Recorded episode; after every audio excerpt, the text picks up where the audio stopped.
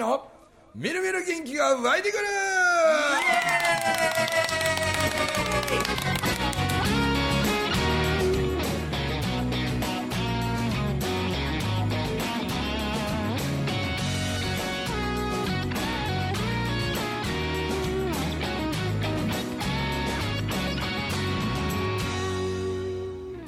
はいおはようございます。おはようございます。おはようございます。いやー先週の落語話が。終わらなくてねなんかもう、でも言うてるうちになんか、はい。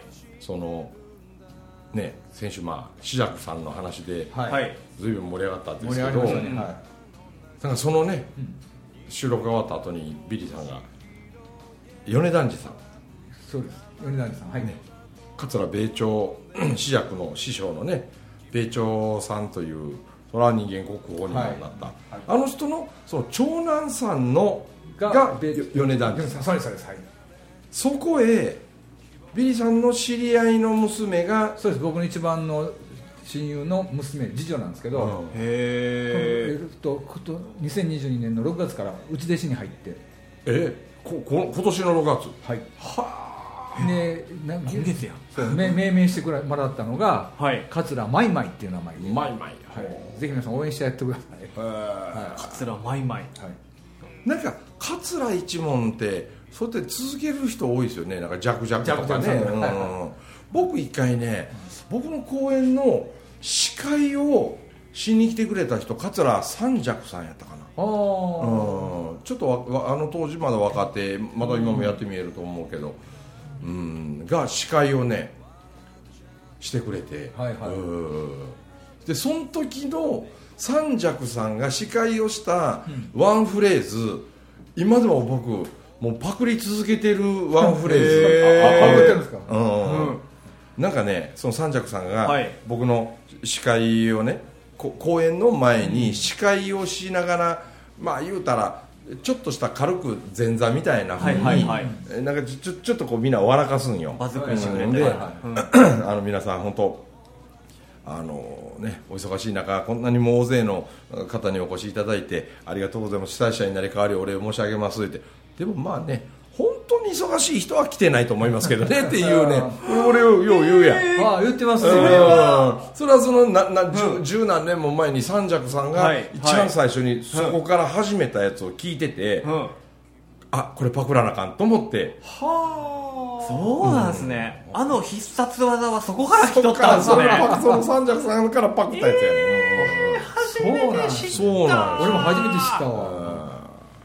お忙しい中ありがとうございますでもほんまに忙しい人は来てないと思います。けどそうなんです。ねかと思えば一はい回大阪の堺でえ公演させてもらった時あのお客さんであの、えっと福団次さん、あ普段さんはい、うん。あのあ福団次さんは春団次さんの弟子になるのかな？弟子さんです。そうです。かね、はい。あの福団次さんが何人かの若手の落語家を連れてほ聞きに来てくれたことあるんですよ。うめちゃめちゃおもろいですね福谷さんも。ああ。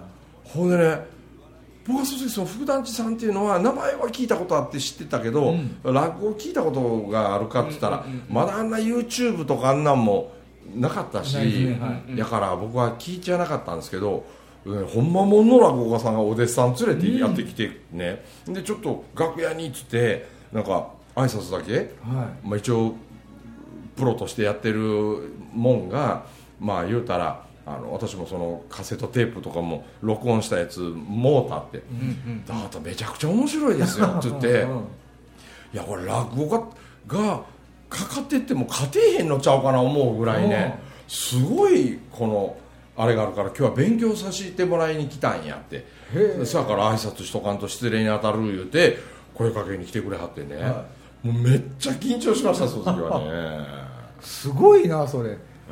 僕福谷さんめちゃ好きなんですよ。あそうなんですか？福谷さん、はい。あの僕僕は喋ってんかわからないですけど新作落語でね、うあのジュゲムの息子って知りません？ジュゲムの息子ジュゲムはあの有名なあね。れの息子っていう福田さんの創作落語があって、うん。ジュゲム中名って珍しくて長いする名前じゃないですか、うん。その正反対の名前の落語があるんですよ、おだぶつだぶつ月なしすりきれとか言って会社の月給安上がりとかっていう へ僕それね小学校6年の時に初めて聞いたんですけどそれからのファンなんですよえめちゃくちゃ面白いですよ福谷さんも。へ小学校6年結構なじゃあ今はもうお年な感じなんですか福谷さん。ーもうだいぶ年やろうね。結構言ってますね。あのへ時10年もっと前やな。15年ぐらいになってくるかな、の頃でもうどうやろう。こ50代660代ぐらいやったかな、って考えたらもうだい今はほんまだいぶええお年いっちゃうかな、でもそんな福谷さんがね勉強させてもらうみたいなすごいですよ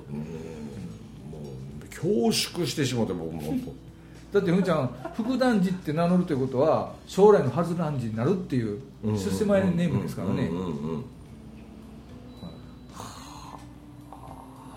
今81歳ですよそうでしょ81歳。さかんこ65ぐらいやったんやと思うわ、15年ぐらい前やな。65までになられて現役やってる人が勉強させてほしかねえ。ほし勉強させてもらいに来たって言われへんで素晴らしいですでも15年前言うたら多分僕はまだ30代やったと思うから。あそうですね。378ぐらい。65の人があんた30代のやつがしゃべる講演お弟子さん何人も連れて聞きになってなかなかないと思うんですよね。すごいことですよすごいですね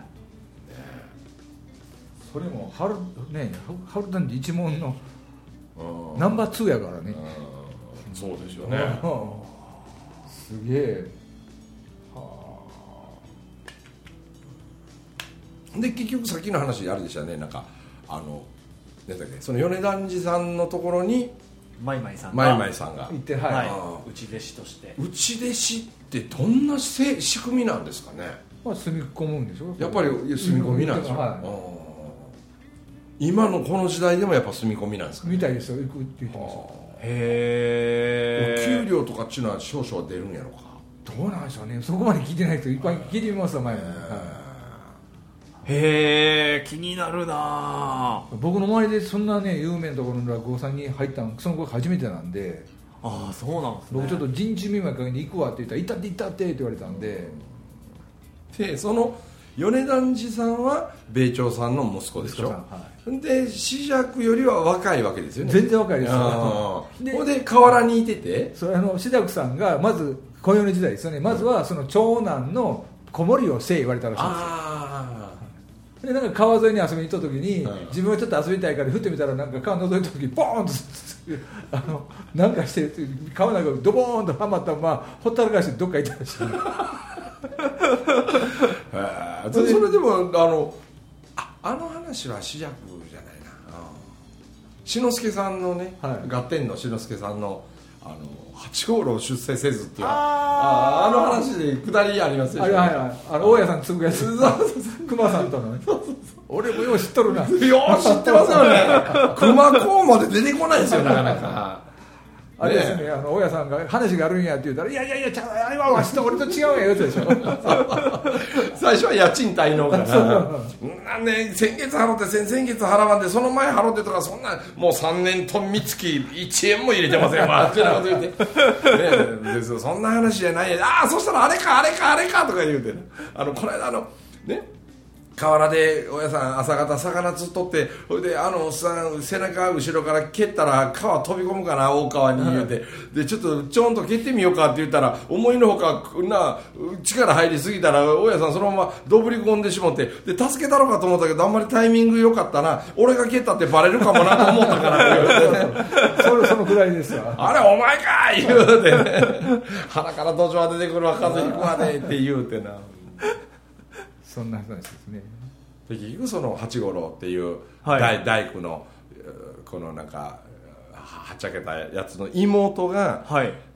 おつるさん。おつるさんそう。あのお城のな殿さんのところのこの身の回りの世話のお女中さんみたいな形はいで城上がっていってんやけどもえー殿さんに直接気に入られて、はい。ほいでまあ言うたら2号さんとかそういうことかななんか、うんうんで子供がおらんかった殿さんに、はい。その鶴がやっと子供を宿って、はい。それが生まれたわけよ、はいはい。うん。ほんで殿がなんとかあのねお鶴の方様お兄上八五郎殿になんかこう褒美を使わしたいとで、はい。ひいてはね面と向かってね、うん一度お会いがしたいというそういう知らせがはい。親のとこ来たわけですよ、はいはいはい。で羽織袴借りて、はい。であの殿さんに会いに行くなるほど。ご挨拶しに行くわけですね。そしたらその親も「お前その職人しゃ職人の喋り方やめろお前。失礼やぞ」って「ええか全ての言葉の頭には大の字をつけることや。で言葉の最後には立松るをつけるとけば大体いける」とか。なるほどなるほど。だなお立松るはええんやろ」とか言ってだってお前殿さんがいてんだろ俺に」とかで「空いてんだったら向こうから来いよこの長屋に」とかって言って「お前何様かお前は」って「殿様だよ相手は」とか言われてそうそう。そうでおつるね城内入っていくんやけど田中三太夫っていうね。広いな平や平や平やってこっちは新は新はってこれ曲がる。でまた左曲がる。あのおじさんおじさんおじさんがなんか言うてな。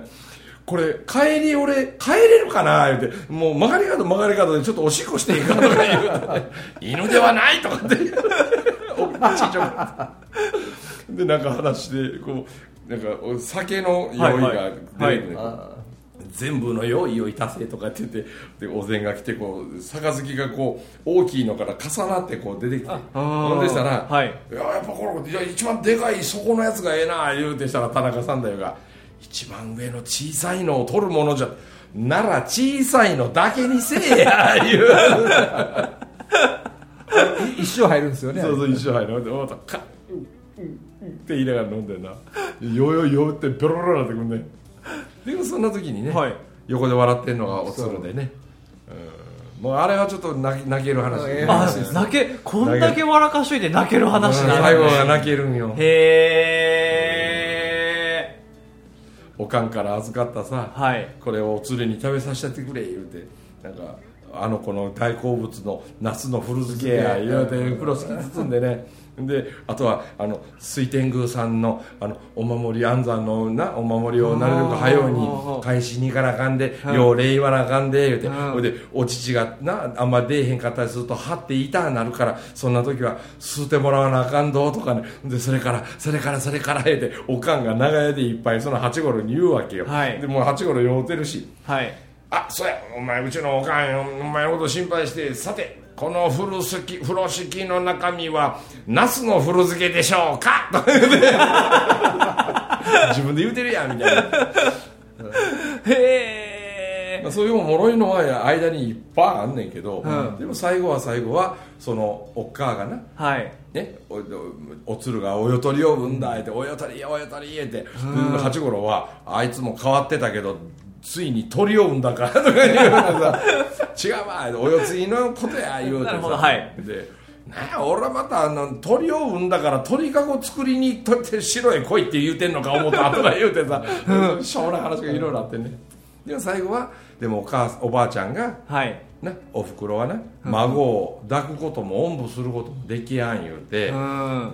悲しいねって言ってお母さんがそのやっぱり寂しそうにしてたってお喜びながらって、うんうんうんうん。そしたら殿さんがさ、はい。あの八五郎お前もあの士分に取り立てる、よう侍に取り立てるって、うんうん。そしたら「侍なんかやめてくれよお前。こんなあんな長えもの2本刺して肩に大工箱じゃ歩きにくいじゃねえか」とか言うてさ そうだ言いながら、でも、うん。飯抱えたいって言うんやけど八五郎はおふくろおるから俺は城には来れん言うてほんならおふくろもここへ連れてきて一緒に暮らせって言い始めるけど、いやうちのおふくろはあの井戸端がないとあかんのやって、井戸端って知ってます？よで井戸はなこの城にもいっぱいあると思うけど、あの井戸端っていうのはその井戸の周りでじじばばじじばばじじばばじじばばたちがなもうわけのわからんしょうがない話をして盛り上がるねだってうちのおふくろ井戸端ないと生きていかれへんからあんた殿さんどう井戸端ごと来られたら困るでしょみたいな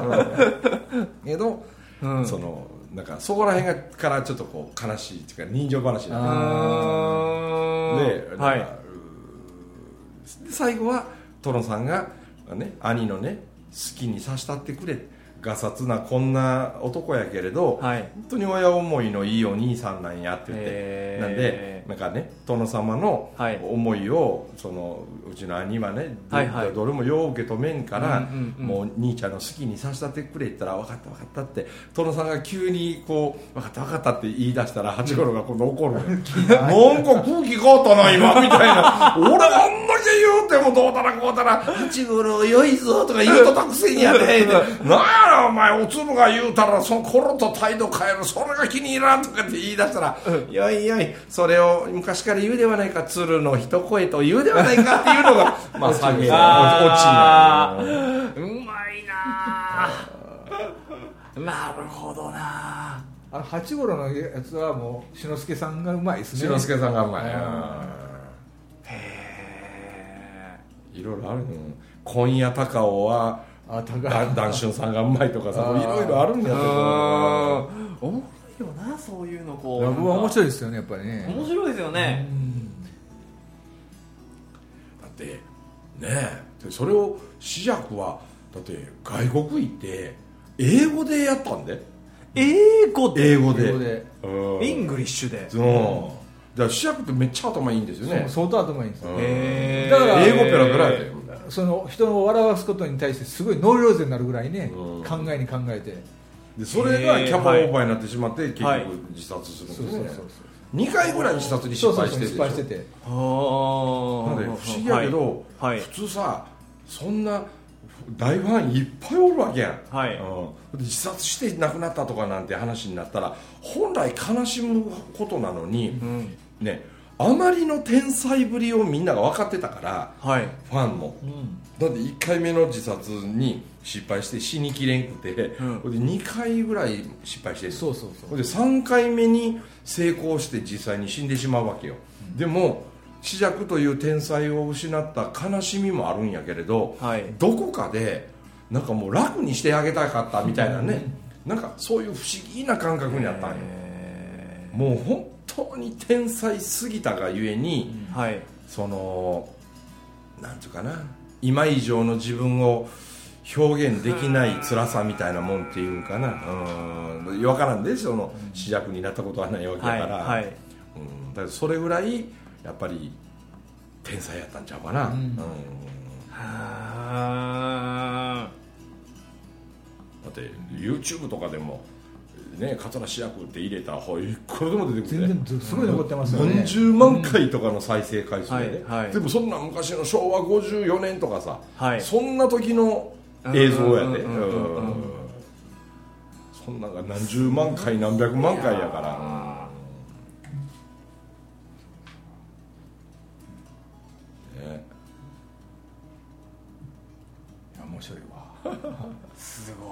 ごいっすよね。俺なんかそういう意味じゃ本当天神山とかあの地獄バッケ亡者の戯れっていうやつとか。長い長いやつね長いやつね。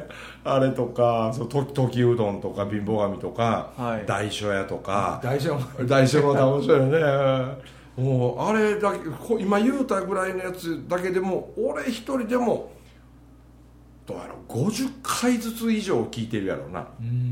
YouTube で、うん全く同じの50回見るってあんまないと思え。うん。ねえ。あれこう落語なんていうものはこうなんていうんですか初めのつかみみたいなのはこう時事ネタ入れてみたりするじゃないですか。そうそうでね。それは行きますよみたいなタイミングがあって、うんスタートしだしたらほぼカラオカラオケとは違いますけどお同じことをずっとやるんですよね。そうそう。そうそうそうそう。文明さん落語作ったらどうですか？創作落語やろ？創作落語というかなんかこ谷ちゃんの話その忘年会の時に落語帳にやってみる？ああいいと思います。あれでほんまに落語のネタですわ。う落語創作落語みたいな感じでこう。そうや一人二役で僕と谷ちゃんがおるわけやで。そうそういややったこと一緒やと思うんですからね。掛け合いでねあなんかええ本当新作落語ですわ。なんかこう20分とかそれぐらい20分とか30分とかわかんないですけどうん。なんか河原のシーンと塾長のところの上の2階で夜夜中に「ひゃー！へーくしゃーってキャーれこそこう笑いの方の落語じゃなくて人情系の落語も社長絶対作れるじゃないですか。あるある。うん。あの日の望みなんかも絶対そっちのあ落語にバンって人情話に持っていくこともできますし。うん。いろんなストーリーでこれぞっていうのは人情話に持ってこいやったりすると思うんですけどね。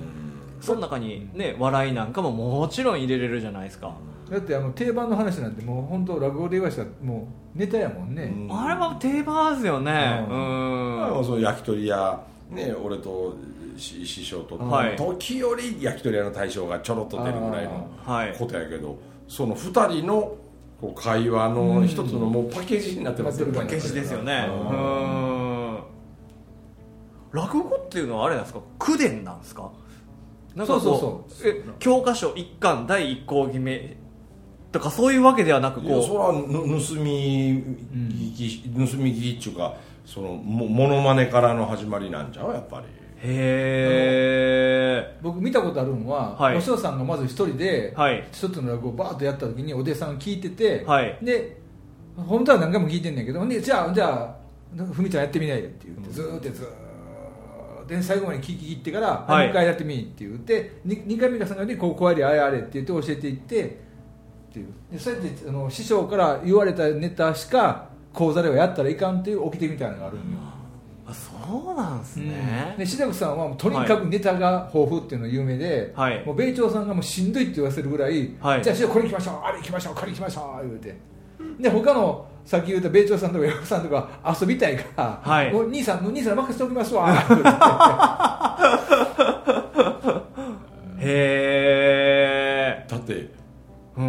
まあ、僕の いつもあのカバンの中になんかこんないわゆるミュージックプレーヤーみたいなやつ入っててでそこにうーんそうやな落語の話はい。いろんな何十人っていう落語家が入ってるんですよ、はいこう誰かが入れてくれたんですよ、はいはい。だけどうんどうかな500から600入ってるわけです、相当入ってんね、うん。でもそのうちのはい。100は試着ですよ、はあ。で100本ネタ持ってるだけでもすごいことです。よね。すごいなあ。すごいすごいよあの人は。100本ネタがあるってすごいですね、ほんでじゃああの話言われたら「はいよ」っつって出してくれるっていうか話せるんですもんね。ですよ時は何千年とかなんかそういうのはちょっとわからないですけどだから、ね、ネタって誰がやっても同じなんやけど志らくさんがすると独特の世界に変わるんよね。寝床とかあんな変なのも全然違いますもんね。おほがほがほがほがほがほがほがなんかもうか豚が風邪ひいてなんとかみたいになってて出てるうんけどその YouTube で見るのはか顔芸が、うんね、顔が見えるし動きが見えるから、はい。まさにリアルなんよ、はい。うん、だけど YouTube で時うどんを例えば見ててね、そそれも何十回も見てんの。はい。そのくせにまたミュージックプレイヤーで飛行機の中や新幹線の中でミュージックプレイヤーで同じ時うどんを聞くと違うんよ。へ映像がないから。はい。お僕の頭の中ではい。想像せない。か らそのふっと黙ってるその時間にはい。視尺がどう動いてんのかなっていうことをはい。想像し始めるとはい。自分の動きのヒントになるんよ。もう見てしまうと見てしまった瞬間に学びじゃないやんか。うん。答えになりますよね。学びではなく。なんで答えを見つけるために YouTube で画面通して見るんやけどなるべく最初は音だけで。耳だけで。耳だけで。だから YouTube であの志の輔さんなんかでもそうやねんけどもう画面に出さないんよ映像を、うん。で音だけでうんこう黙って聞いて。であこの間は何なんやろ。ここの間で何やってんねやろって。いうのを何遍も何遍も聞いて想像してるうちにきっとこうじゃないかなああじゃないかなこうやって笑かしてんちゃうかなとかっていう自分でだいぶ想像がまとまってきたあたりでほんまもの映像を見るんよ。へえそうすると自分の仮説と本当の答えにどれぐらないるほどのなるほど。違いがあるかがなっていうのは分かるやんか、シダクさんは特に間多いですもんね。間が多いの。間が多い。うん。おじさんがで上がってくるから下げこう、ね、沈むまでのスイングものすごい長いんやけど、確かにそれをこう今ねビリーさんなんか指を使って表してくれましたけど、耳だけで聞いていたらその間さっぱり分からへん。から想像せないですよ何ね秒間かが、はい。何秒間がお客さんもその太陽が上がる指をね、今、はいビリーさんまさに指をこうして太陽が、でこう上がっていくシーンを、はい。こうやってるわけさ、はい。何も喋らずに、うで客は誰も笑わん。わけよ、うもうじきうん。爆笑が始まることが分かってるから、うん。それがでゆっくり上がった太陽がカーって言うて、はい。自分のこのハゲ頭へカーって言いながら太陽の照らしのカーをやることが客がみんな分かっとるわけよ。なるほど。だからこれゆっくりはい。この太陽を上げていく、もう何秒も続くこの静寂の間ははい。会場のみんなはワクワクして待ってるんよシダクさんはこう指じゃなくてねだんだんだんこうた立ちはせんねんけど膝をこう立てていくってわかる？分かります分かります。やりますよでもカーやってあれがもうめっちゃおもろいもんね。へえでなんとかで「うるさいなんとかが」とかって言いながらあの正座したままピョンって飛んでね180度くるっと回ってね背中もこっち向けたりとかねするようなぶ座布団でピョンって飛びますもんね、あの人ねもう裾着物の裾が乱れる乱れる普通落語家あんなに乱れませんよね。もう乱れて乱れて中のほんまバッチか、はいはいはい。捨ててこかなんかもうもろ見えやもん。ま座布団の上でそんだけ飛び跳ねたら。そうそうそう。なるほどな。そのくせダーッと喋ってたかと思ったら最後にオチ言うてバーン受けさした後ちょんって礼だけしたら、知らん顔して歩いて戻ってくるよ。スーッと帰ってくるうん。スッと帰ってくるよ。へ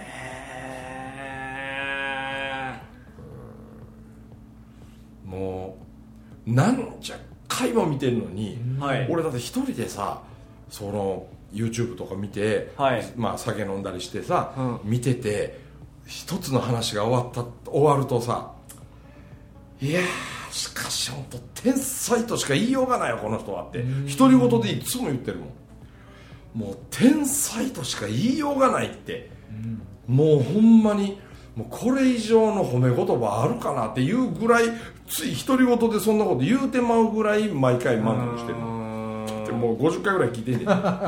毎回満足させられるね。毎回なんよ毎回違う学びがあったり 毎回違う間に気づいたりってことですよねだから何百年も続いてるんでしょうね。ねね。それがこうお弟子さんやお弟子さんやちょっとずつちょっとずつ練習して練習して練習して見よう見まねでつながっていく。あそうや。コロナ落ち着いてきたら僕あの三遊亭演歌さんねあの歌之助さん、うん鹿児島の出身のね、で歌之助さんは俺携帯の電話番号も知ってるしへえ東京でいいっぺんご飯食べようって最後の会った時言ってたんで。いろんな人につながってんねふみちゃんね。また博多駅のねホームでばったり会うたんですよ。ああそうなんですか。演歌さんにね、うん。うん。ほんであの人が歌之助さんから演歌さんに襲名披露をした時に、に本当に歩いて2分ぐらい23分のところで僕公演してて、ほんで演歌さんのその襲名披露の本ちゃん始まる前にちょっと軽く喫茶店でサンドイッチでも食べようと思って入ったところに僕が公演するポスターが貼ってあったらしくて「いや中村さん来てるんや」言って。ほいで襲名でみんなにお土産で渡す手ぬぐいとうなぎの真空パックとなんかをシンクバッグうん、一層覚えてますでね僕の楽屋へ陶芸に来てくれて「わし今日襲名披露でこの後やるんや」言うてまさか歩いて23分のところにあなた公演してるとは思いません。すげえ。届けに来てくれたんですよ。本人がでしょ本人が。すごっ。で鹿児島の人らやからもうみんな「歌之助さんや!」なんで歌之助さん来んの?」みたいになってパニックになったんですよ「宮城さん繋がってたん?」って言って「そうなん」言うてねそうなりますわな。なるなるなる鹿児島の人らやったらもうええですよね。まに。まあまた落語の話ばっかりで終わっちゃいました。ということで お届けしました中村文明と。ウォーリーと。ビリーでございました。どうもありがとうございました。ありがとうございました